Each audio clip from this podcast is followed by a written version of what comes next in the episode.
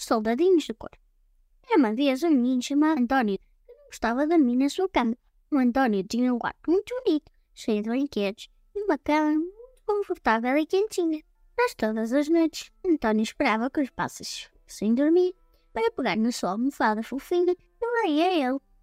É, para o quarto dos pais, sem fazer barulho, para não acordar ninguém. Subia para a cama, arranjava um espaço entre o pai e a mãe e estava-se com um sorriso nos lábios. Ali sim, é que ele gostava de dormir. Mas, é verdade, foi que o António conseguia dormir bem.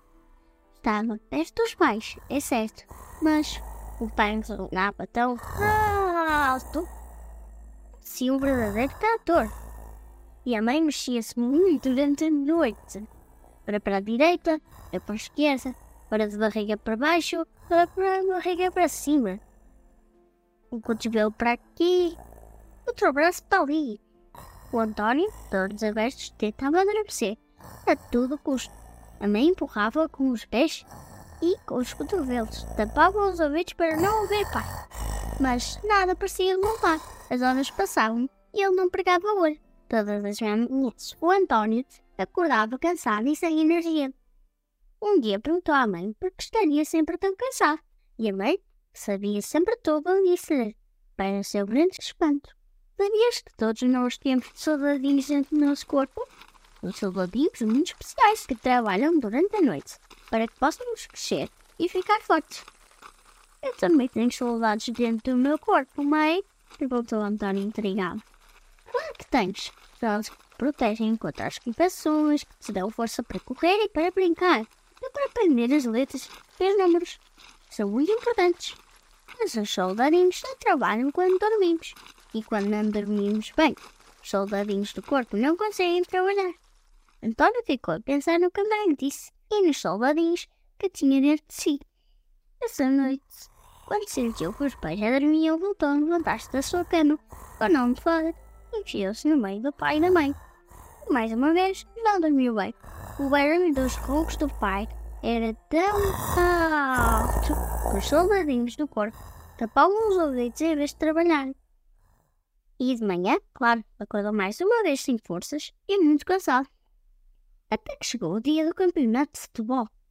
Era um dia muito importante. As melhores equipas de futebol da escola iam jogar umas contra as outras para se saber qual era a grande campeã da escola. Quando começou, António começou a correr cheio de energia, mas a meio do jogo já não conseguia correr mais. Estava tão cansado. Nesse momento, lembrou-se das palavras também. A equipa dele ganhou o jogo, mas António ficou triste porque sabia que podia ter marcado um gol se tivesse conseguido correr mais. No dia seguinte, teria outra oportunidade. Havia mais um jogo e a equipa que ganhasse seria eleita a melhor da escola. Essa noite, o António decidiu que ia dormir na cama dele. Quando se deitou, depois do beijinho de boa noite, agarrou-se na almofada e, em vez de ir para a cama dos pais como era habitual, virou-se para lá e adormeceu. Seu sono foi muito descansado, porque não tinha o pai a sonar, nem a mãe a mexer-se de um lado para o outro. Dormiu a noite toda e os soldadinhos do corpo fizeram o seu trabalho. Trabalharam, trabalharam, trabalharam, sem parar. Quando o António acordou, sentiu-se muito bem, muito forte e até achou que estava mais crescido. Quando chegou a hora do jogo, António já estava mais rápido que nunca.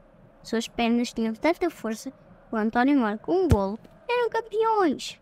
O António percebeu que se queria ser um campeão cheio de força, tinha de dormir bem na sua cama. O resto do trabalho era para soldadinhos do seu corpo. Vitória, Vitória, acabou-se a história.